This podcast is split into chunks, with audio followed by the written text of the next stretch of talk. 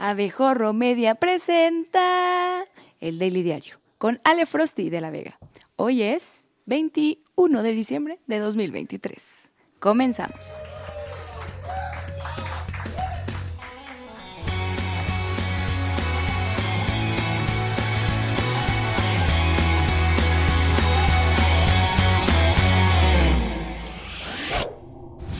A casi dos meses del huracán que devastó Acapulco, Guerrero, o como la 4T le conoce, el día que unos barcos bailaron slam.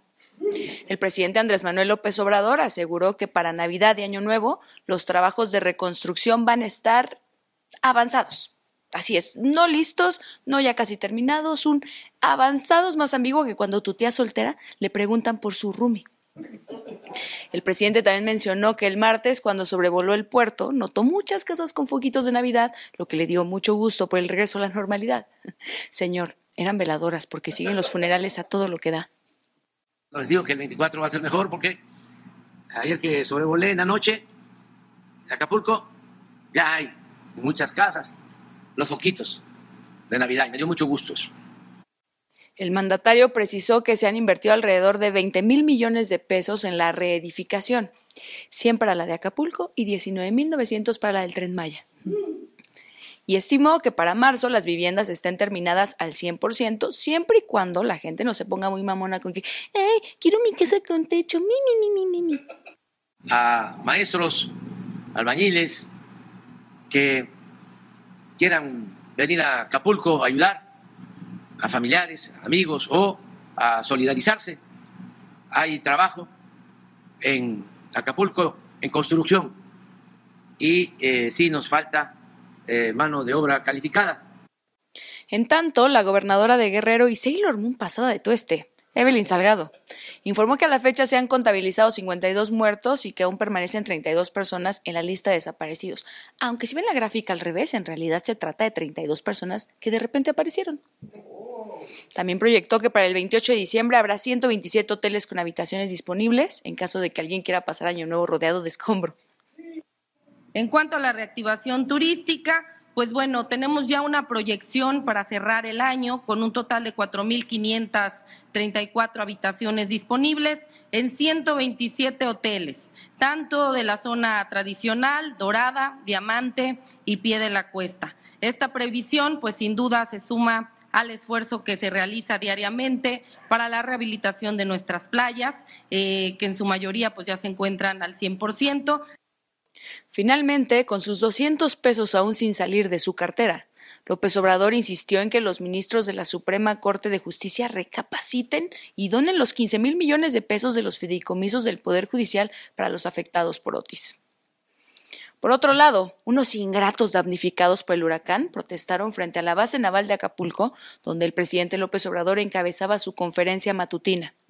Los afectados denunciaron la falta de apoyo del gobierno federal, pues a pesar de contar con folios de censo, sus datos aparecen como no capturados, lo que les impide recibir enseres domésticos y recursos económicos para la reconstrucción.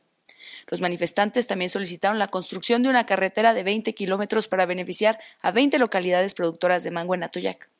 ¿Una carretera? ¿Qué se cree en Badiraguato?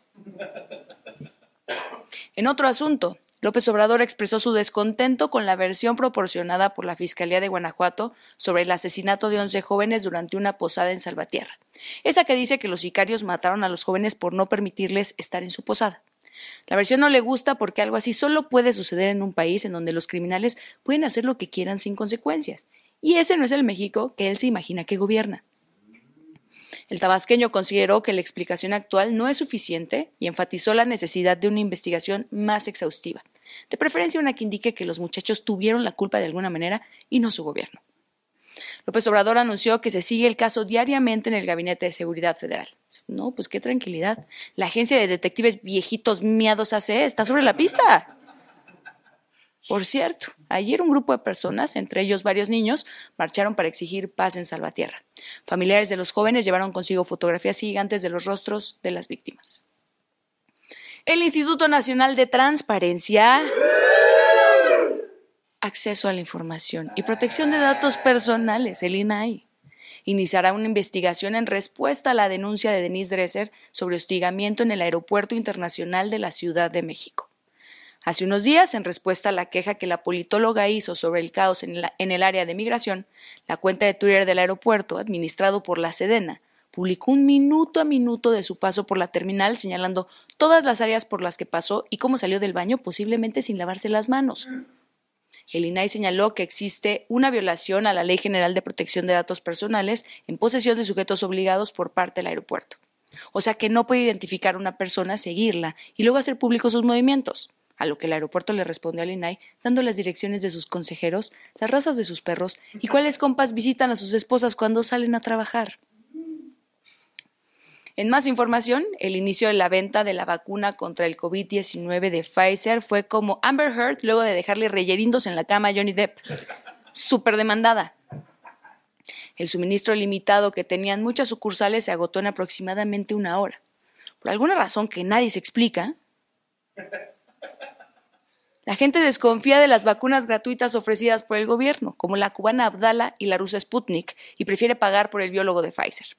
Para que se den una idea, la Secretaría de Salud apenas lleva 18% de la meta de vacunas aplicadas. Vamos, hay más gente en un juego de la Liga Femenil MX que en los centros de salud y por eso las autoridades hicieron otro llamado a la población para vacunarse con las dosis gratuitas. En la sección Toma un vasito de agua para que te tragues esa chairo.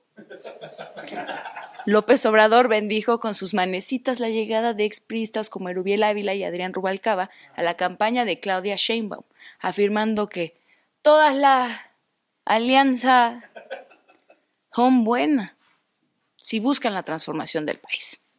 Aunque en el pasado algunos de estos personajes cuestionaron al gobierno de la 4T, el presidente aseguró que las personas pueden cambiar, optar por contribuir positivamente y llamarlo papá.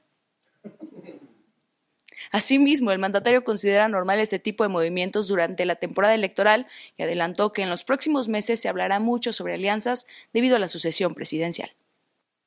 Aplicar el principio del amor al prójimo. Y aunque en un tiempo se hayan portado mal, pero deciden cambiar y terminar en el último tramo de su vida ayudando, siendo consecuentes, pues adelante, Morena anunció las primeras candidaturas de mayoría para el Senado en 11 entidades, asignada a operadores vinculados con aspirantes presidenciales, gobernadores, delegados y exfuncionarios estatales, o sea, gente con mucha cola a la que le urge tener fuera. Las entidades en cuestión son Baja California, Baja California Sur, Chihuahua, Coahuila, Estado de México, Hidalgo, Michoacán, Nuevo León y Querétaro.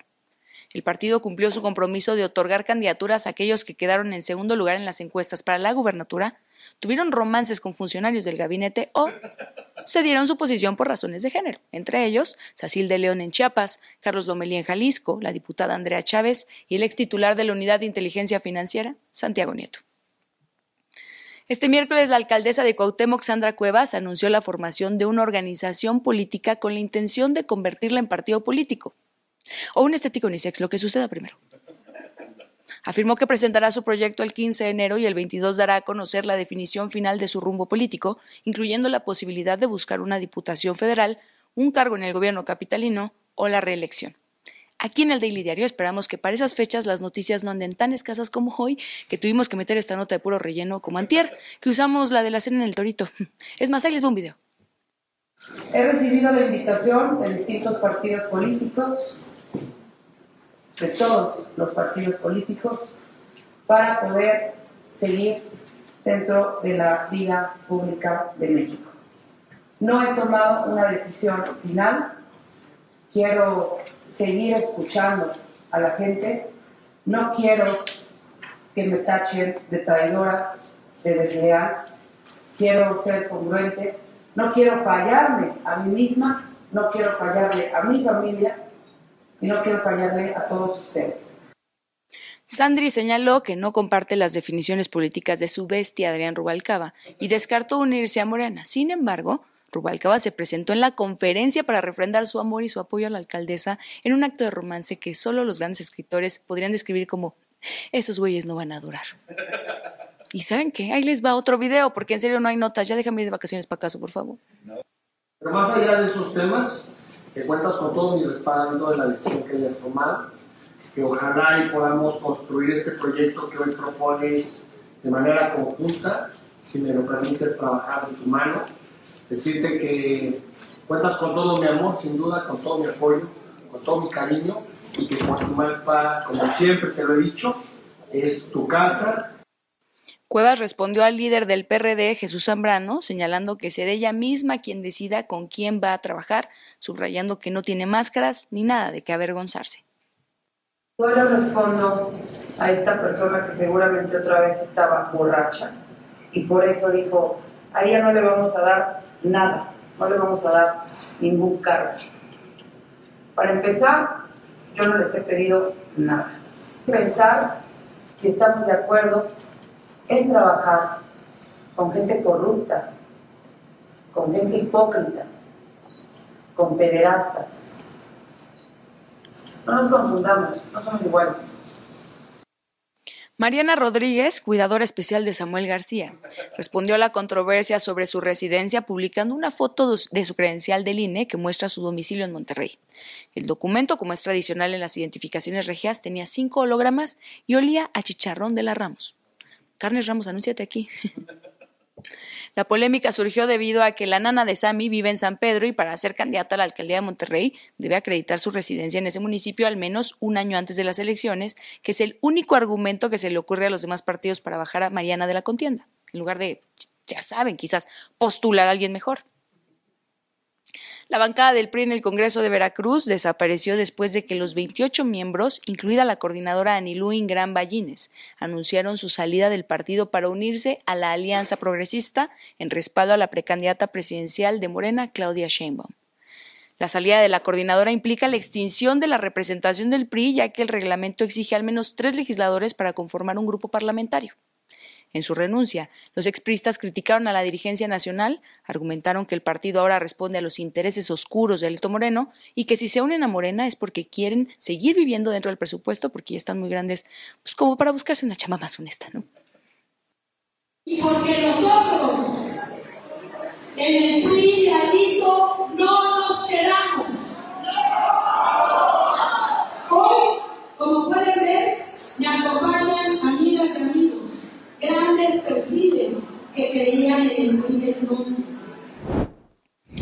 información internacional, este miércoles la cifra de muertos palestinos en la franja de Gaza superó los 20.000.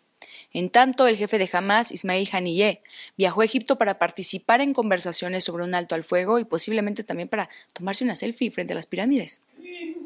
Tras más de dos meses de guerra y ante la presión internacional, las dos partes podrían pactar una segunda tregua.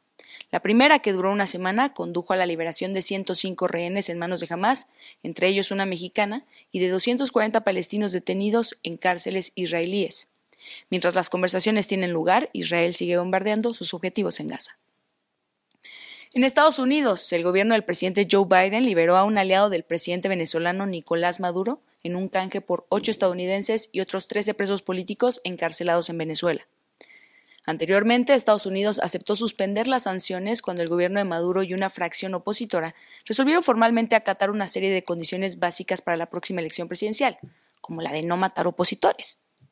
Hasta el momento, la Casa Blanca no ha hecho declaraciones.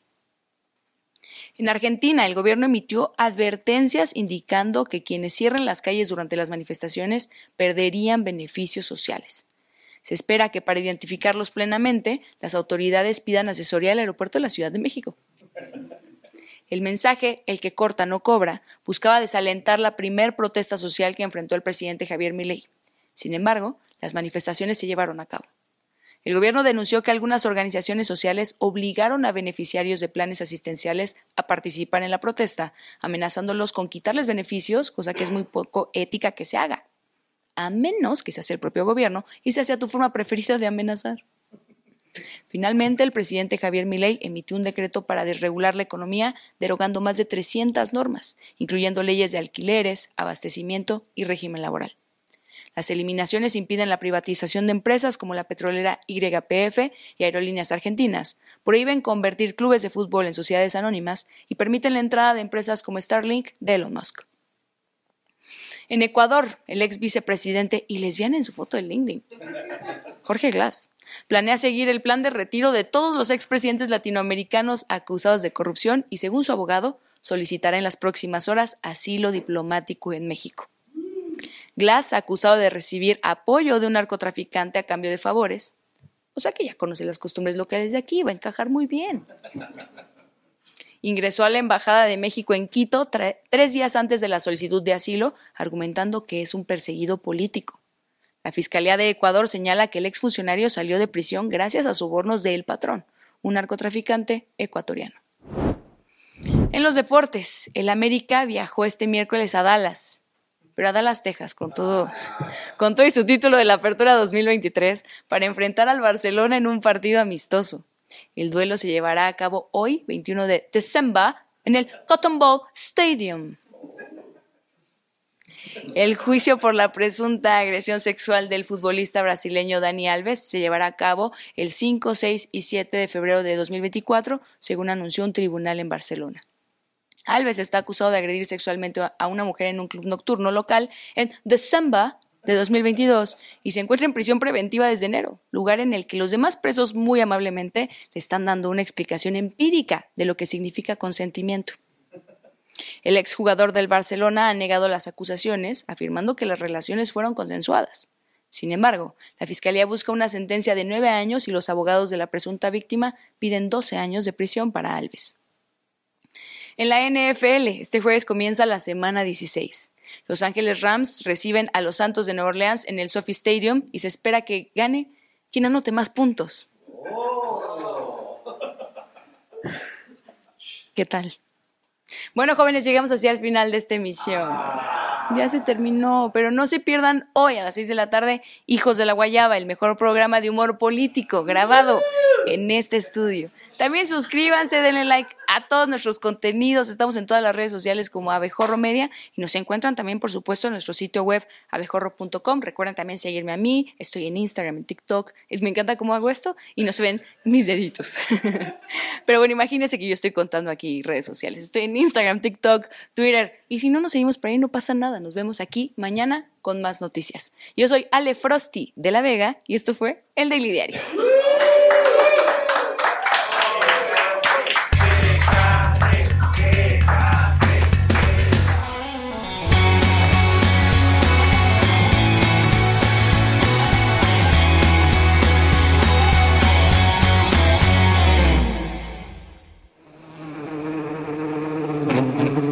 Mira, suscríbete, darnos cinco estrellas y comparte este podcast en todas tus redes sociales.